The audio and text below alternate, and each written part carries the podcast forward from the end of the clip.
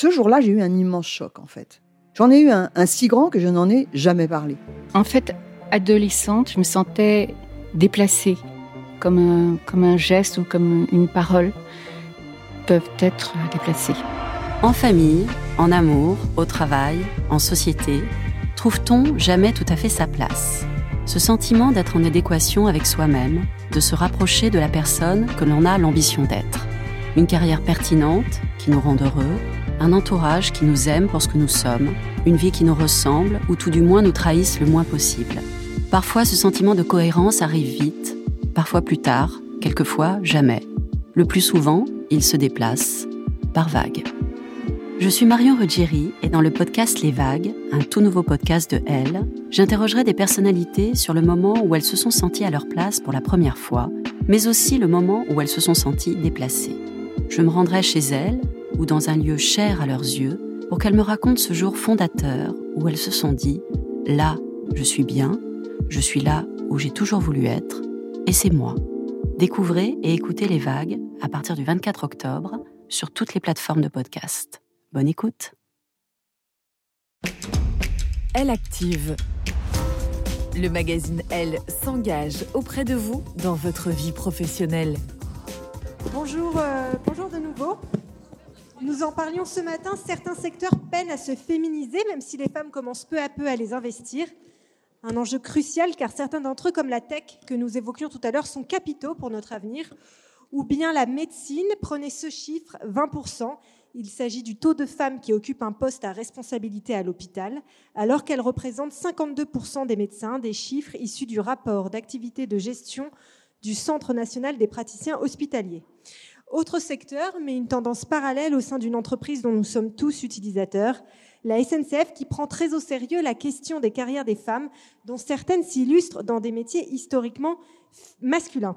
Car faire en sorte que les femmes prennent enfin la place qui leur revient légitimement dans des domaines euh, historiquement réservés aux hommes demeure un défi complexe que nos deux invités prennent à bras le corps.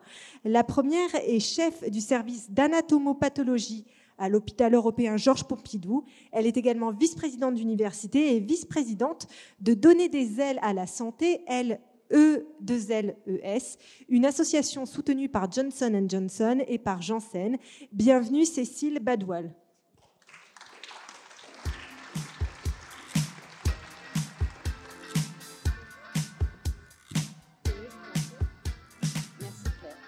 Euh, notre deuxième invitée est planificatrice chez SNCF Réseau. Ingénieure euh, de formation, elle a longtemps travaillé sur euh, les chantiers dans des équipes très masculines. Elle est également ambassadrice du réseau SNCF Mixité. Venez nous rejoindre, Sophie Romanet.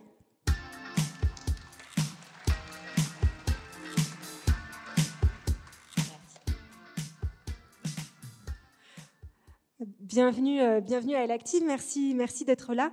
Alors, nous en parlions ce matin ici même. Les femmes sont encore euh, trop peu nombreuses à investir euh, certains secteurs. Elles ne représentent par exemple que 20% des effectifs dans la tech, 25% sont chercheuses en chimie ou astrophysique et 29% étudiantes en école d'ingénieurs. Parmi ces femmes ingénieurs, il y a vous, Sophie Romanet. Dites-nous, comment est-ce que vous avez embrassé cette, cette voie? Est-ce que vos vous avez été poussé là-dedans par votre famille Alors moi, je pense que c'est un petit peu un hasard, finalement.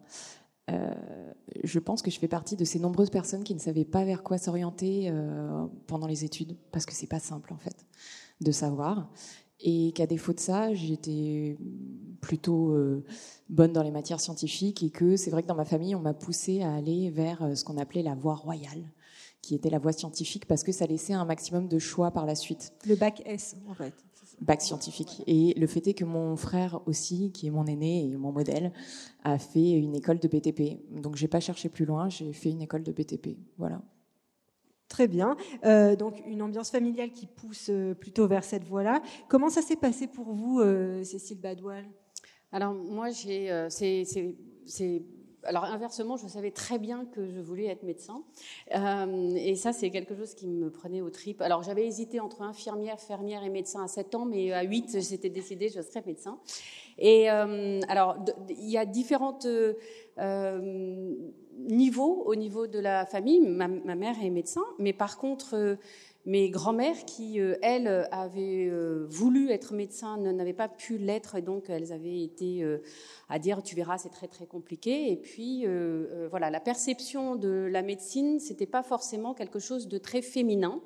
Euh, en particulier une de mes grand-mères qui euh, m'avait dit euh, eh bien c'est dommage alors que j'étais en troisième année de médecine c'est dommage tu j'aurais pas vu de petits enfants qui aient fait médecine. Je lui dis bah, enfin en même temps je suis en médecine.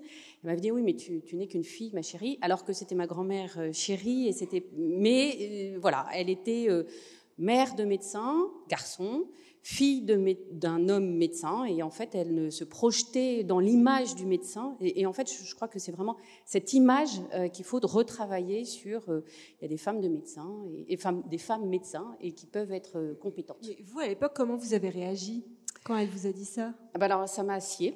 Et en, en, fait, en réfléchissant, les engagements que j'ai justement sur euh, le, repositionnement du regard euh, sur la place de la femme et en particulier en médecine euh, est certainement, enfin, a pris sens face à cette phrase qui a mûri et qui en fait a été très forte pour moi. Où je me suis dit mais en fait on va on va pas laisser de façon transgénérationnelle ce genre de message à entendre et à dire. Oui, d'où l'importance des, rôles modèles. Et c'est pour cela, j'imagine, que vous vous impliquez aussi dans Donner des ailes pour la santé. Euh, Absolument. Est-ce que vous pouvez nous raconter un petit peu votre engagement? Alors, Donner des ailes à la santé est une association euh, qui a été créée avec des partenariats euh, de Johnson Johnson, par exemple, et de Johnson, qui nous ont aidés, mais c'était profondément quelque chose qui est une volonté de, à plusieurs, hommes et femmes, euh, directeurs d'hôpitaux, euh, médecins, euh, à différents niveaux, à différents niveaux d'études, de différents niveaux de placement dans les fonctions hospitalières pour changer l'image qu'on a tous de façon archétypée du médecin chenu, réconfortant, masculin. Et, en fait, il y a plein de femmes qui sont encore une fois très compétentes et, c'est très important de, reposer ce changement en proposant des chartes, en faisant du compagnonnage, en ouvrant, la, en ouvrant la parole et justement de proposer des choses très terre à terre. Oui, vous, vous avez élaboré une charte euh, qui fixe des règles en termes de sexisme, de misogynie, qui a déjà été adoptée par, je crois, six CHU, c'est ça? Alors, et de plus en plus de CHU sont en, mouvement pour changer, puisqu'il y en a une vingtaine maintenant qui euh, sont euh, euh, dans cette démarche-là. Et, ce qui est vraiment très intéressant, c'est que ça va depuis le début, c'est-à-dire que les doyens et les doyennes sont interpellés pour cette, ce changement de paradigme.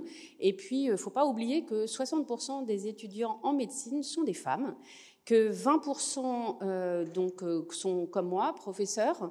Euh, parmi ces 60% de femmes, seulement parmi les professeurs, 20% sont des femmes. Et à des postes de haute responsabilité, il n'y a que 6% de femmes. Donc le, le chemin est long et important. Commencer dès l'université avec aussi les directeurs d'hôpitaux. Et alors, vous, Sophie Romanet, vous êtes également très impliquée dans le réseau SNCF Mixité qui œuvre depuis plusieurs années pour féminiser certains métiers. Euh, il y a notamment eu toute une campagne pour féminiser le métier de conducteur, conductrice de train. Euh, oui, en effet. Le réseau SNCF Mixité s'appelait anciennement euh, SNCF au féminin. Il a été créé en 2012 et au début, c'était ouvert uniquement aux cadres alors vous allez me dire pourquoi. Euh, en fait, c'était assez stratégique parce qu'on n'a pas de tableau de service quand on est cadre, donc on peut se libérer pour aller à une réunion, assister à un atelier de développement personnel, etc. Emploi du temps beaucoup plus flexible. Exactement. Euh, il se trouve que euh, au fil des années, on a réussi à ouvrir ce réseau qui a pris de la force aux maîtrises, aux agents, et que on a fêté il y a encore pas très longtemps nos 10 000 membres. Donc on est assez fiers d'avoir un, un, réseau très actif là-dessus. Euh, et c'est vrai que via ce réseau, on a soulevé pas mal de problèmes, notamment ceux des vêtements de travail à la SNCF quand on travaille sur le terrain. C'est ça, quand vous l'avez ouvert au non-cadre, ça a fait remonter certaines problématiques, c'est ça? Oui et non, parce que qu'on soit cadre ou non-cadre, on, porte aussi des, des, Enfin, on est obligé de porter des vêtements de travail. Et c'est vrai que quand on voit les catalogues, euh, on voit qu'il y a euh, voilà, un seul type de vêtement qui est un vêtement avec une morphologie d'homme.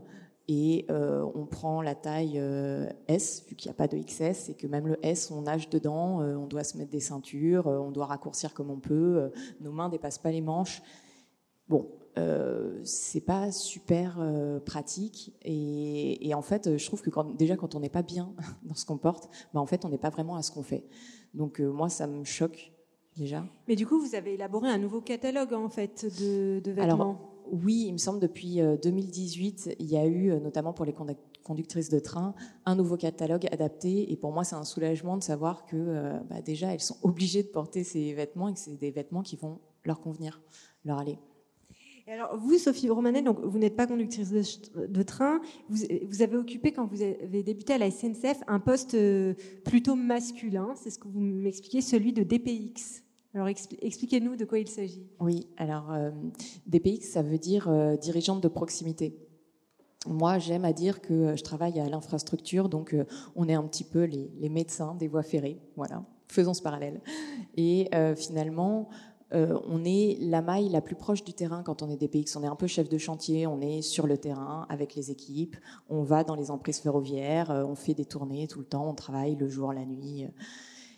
Euh, Mais alors à cette époque, vous étiez entouré essentiellement d'hommes et cela a eu des répercussions sur votre attitude, votre manière d'être, votre manière de vous habiller? Oui, alors mis à part le fait que euh, dès toute jeune j'étais assez garçon manqué, c'est vrai que je suis passée à un cap supérieur. Je m'en suis pas rendu compte en fait sur le coup, mais quand j'étais dans ces métiers, euh, bah, j'ai estompé tout ce qui pouvait être de l'ordre de la féminité, le maquillage, euh, le vernis à ongles, les talons, les jupes, les, vêtements trop moulants ou bien les, vêtements rouges. J'essayais d'être vraiment, de me fondre un peu dans la masse et en fait de pas attirer l'attention sur ce qui pouvait être de l'ordre du physique.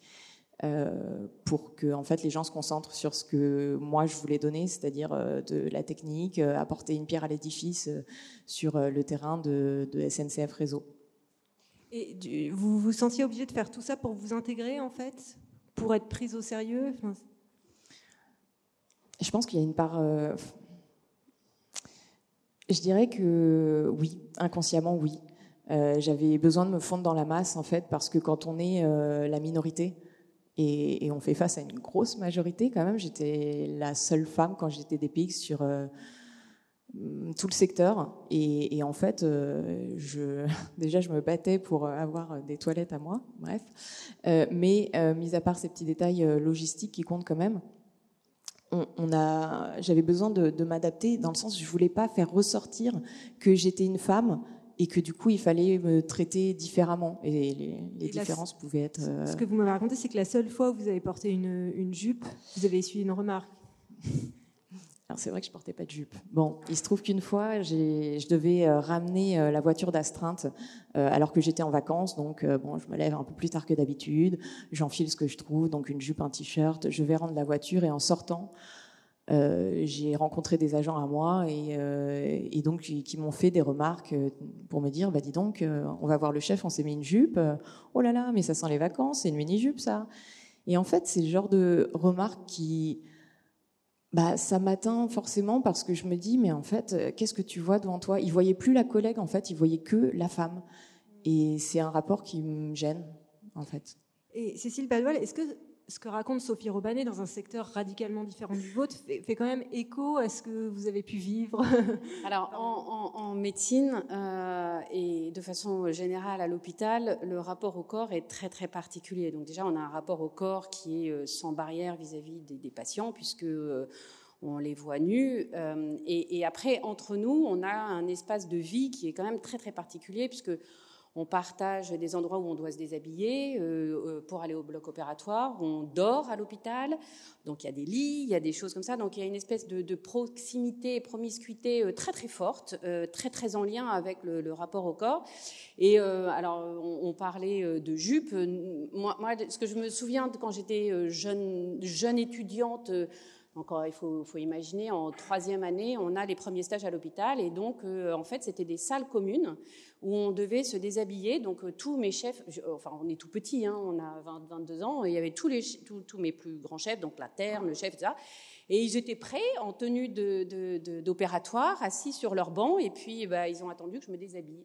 Et en fait, euh, enfin, je, reste en, petite culotte et en, en soutien-gorge, mais en fait, j'étais pour un défilé de lingerie alors que j'étais juste l'étudiante en médecine. Et, ça, c'est des choses qu'on vit un peu au quotidien euh, et qui est un peu compliqué parce que, euh, voilà, j'ai appris à passer au-dessus, mais il y a des fois où c'est, enfin, les, les, regards sont, sont pas les bons et, et on n'en a pas envie.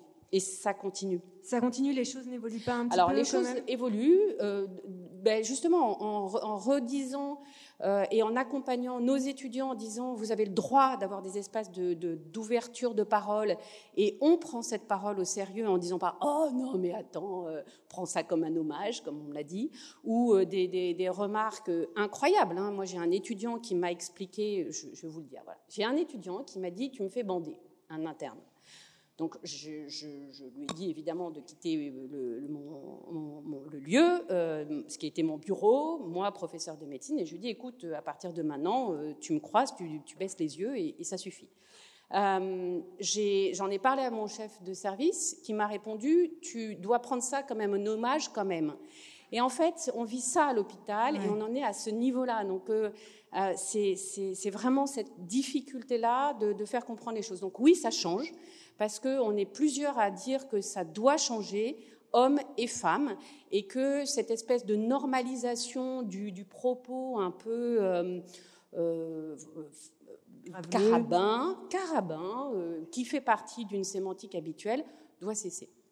Et alors vous, comment vous faites pour, pour aider les jeunes femmes qui débutent à l'hôpital? Est-ce que vous portez une attention particulière alors, ça, ça, ça, oui, ça fait aussi partie du fait de, de comprendre que euh, on a, euh, on fait nos études euh, de façon très intense. Les études de médecine durent très longtemps. On passe par des étapes hein, pour rester à l'hôpital et des choses comme ça. Donc, par exemple, notifier le fait qu'il faut faire attention à des moments très de, fragilité des femmes, par exemple au moment de leur grossesse, est quelque chose d'important. Donc moi, en tant que chef de service, je le dis à la communauté qu'on on fera attention sans les mettre de côté et en ne leur demandant pas de faire le travail, mais à l'écoute de certaines euh, fragilités qu'elles peuvent avoir à des moments donnés. Surtout que vous, votre deuxième grossesse à l'hôpital a été euh, très mouvementée. Alors, je, vous raconte plein d'anecdotes, mais euh, non, non, le problème c'est que c'est assez riche. Voilà. En, fait, là, c'est carrément de, la difficulté de, positionnement en tant que femme. Et là, c'était avec une femme. Donc, j'étais très enceinte. Il fallait que je valide euh, mon, DEA à l'époque, donc un master 2. Et, euh, et, bon, dans mon métier, on fait des autopsies. Euh, donc, ma chef de service me demande de faire une autopsie. J'étais enceinte de 8 mois et demi pour des raisons évidentes de gros ventre et de disponibilité de mon corps. Pour le coup, c'était compliqué de faire ces, gestes d'autopsie. Et, et donc, j'ai refusé. Et là, elle m'a convoquée, mère elle, mère de trois enfants, donc moi enceinte de mon deuxième enfant, et m'a demandé euh, de lire des lames avec elle. Donc c'est, à la suite de, prélèvements. Et ces lames étaient en fait des autopsies d'enfants. Euh, et à chaque lame, elle me disait il faudra éviter ça pour votre enfant. Hein. Donc euh, je lui dois des nuits entières de cauchemars. De, ça et il faut se, se, rendre compte de la pénétrance de, parfois des difficultés qu'on a parce qu'on on fait plus attention et, y a, et c'est compliqué. Voilà. Qu'est-ce que vous qu'est-ce que vous lui avez répondu à ce moment-là? Rien. Rien. Rien. Et aujourd'hui, je, je, alors aujourd'hui, qu'est-ce que je lui ai répondu Non, mais aujourd'hui, ça arriverait encore. Ah bah, non, parce que maintenant il y a des, des, des, ouvertures de centres de parole qui, qui existent vraiment et, et, et, où on peut enfin dire les choses et puis euh, les mentorings, euh, les ouverts, enfin vraiment la, la, possibilité. Et par exemple, notre association euh, permet justement d'ouvrir les oreilles parce que on disait oui, mais et, et, et quand bien même on le disait, c'était oui, mais il y a la hiérarchie. Nous sommes dans un, dans un monde excessivement archaïque. Voilà. Donc euh, là, aujourd'hui, je me dis, ben, en fait, elle m'a donné une force folle qui me permet de prendre la parole et de dire, il faut mettre de la bienveillance, encore plus de bienveillance. Et c'est pas grave si on a des corps différents et si on n'est pas grave si on a des histoires différentes, mais de s'aider et de s'entraider euh, pour notre féminité. Et puis euh, de dire, ben, ça n'est pas possible, c'est préjudiciable, ça n'est, pas correct et entendable. Donc d'aller dans les lieux pour le dire et, que ça cesse. Alors, Sophie Romanet, vous, quand vous êtes entrée à la SNCF, vous avez pu, pour le coup, compter sur le soutien d'une collègue? Euh, oui, moi j'ai eu la chance d'arriver dans un collectif uniquement. enfin, il n'y avait que des hommes, sauf. Enfin, il y avait deux femmes. Il y en avait une qui était dans les bureaux, clairement, et une autre qui avait mon âge, avec qui je me suis entendue directement bien et qui nageait déjà dans cet environnement depuis un an. Et elle a eu la sagesse d'esprit et la bienveillance en fait de m'accompagner sur euh, mes premiers chantiers parce qu'on a quand on arrive finalement travailler de nuit c'est une atmosphère un peu particulière. Quand on est euh, euh, qu'avec des hommes sur un terrain où il y a des trains qui circulent rapidement à côté ça met un stress. Donc le fait voilà de m'accompagner même sur mes premières astreintes et je me suis dit que bah, finalement, je ne sais pas trop quelle aurait été ma réaction si elle n'avait pas été là. En tout cas, je pense que je lui dois d'être euh, vraiment restée euh, de façon assez apaisée et sereine euh, à ce poste à la SNCF parce que je, l'ai vu agir et je me suis dit, en fait, c'est possible d'être sereine aussi dans cet environnement 100% masculin. Sereine aussi parce que là, on va en venir à, à l'équilibre des temps de vie. À l'époque, vous travailliez beaucoup en horaire décalé de nuit avec des astreintes, etc. Euh, Comment ça se passe? Oui, bah, quand on travaille sur les voies ferrées, en fait, on travaille quand les voies ferrées sont disponibles. Donc les trains roulant beaucoup de jours, surtout en, région parisienne, on travaille euh, quasiment exclusivement de nuit. Donc le jour, on prépare les chantiers, les nuits, on les fait. Euh, souvent, on travaille le week-end, on a des astreintes. Donc c'est un métier où on peut assez facilement en fait travailler tout le temps sans s'arrêter. Et alors vous, comment vous vous organisiez du coup à l'époque? Moi, je, sortais d'école, j'avais envie de ça en fait. Euh, j'avais envie d'être à fond, euh, de, pouvoir euh, être sur le terrain. Je trouvais que c'était une chance extraordinaire de pouvoir faire du management aussi jeune, d'avoir de grosses responsabilités. par contre, c'est vrai qu'à l'époque, ça m'a coûté un conjoint qui a qui a pas compris, je pense, qui, ce que j'avais envie de faire et ce que je voulais entreprendre, et qui m'a pas suivi là-dedans et qui me le reprochait presque. Euh, donc c'est vrai que si j'avais un conseil à, donner euh, pour vos conjoints, c'est qu'il faut communiquer et qu'ils comprennent un peu ce dans quoi vous vous, embarquez et, et qu'ils vous soutiennent là-dedans. Je trouve que c'est le minimum quand on est en couple. Et alors, je rebondis sur ce que vous venez de dire. Sylvie Badoil, vous, les, horaires de bureau, vous ne connaissez pas tellement euh, plus. en plus, je, vais préciser que vous êtes PUPH, professeur des universités, praticien hospitalier. une ces carrières universitaires sont très chronophages et surtout, elles se tricotent entre 30 et 40 ans ou 25-35 ans au moment où, généralement, statistiquement, on, construit sa famille. Donc, ça a été compliqué sur ce point-là pour vous Comment ça s'est passé? Alors, en, fait, en effet, pour, pour, bien comprendre comment on devient professeur, on fait ses études de médecine qui durent 6 ans. Puis après, on est chef de clinique pendant quatre ans. Puis après, on fait de la spécialisation. Mais pendant ce temps-là, on vous demande de faire un DEA ou un Master 2. Puis on vous demande de faire une thèse de sciences en même temps. Donc on a deux thèses quand on est professeur. Donc tout ça, c'est très très long. Et euh, il faut placer les enfants euh, au, milieu de tout ça. Et c'est compliqué. Et euh, ça se fait. Mais il faut, faut mettre des espaces très compartimentés entre sa vie privée et sa vie euh, de travail tout en jouant avec. Et euh, souvent, mes, enfants se sont m'ont vu au petit déjeuner alors que je m'étais levée à 4 heures du matin en train de regarder des cellules. Donc je disais que je coloriais des cellules et ils ont trouvé ça formidable. D'ailleurs, ils font médecine, donc euh, je ne les ai pas trop dégoûtés. Non, effectivement.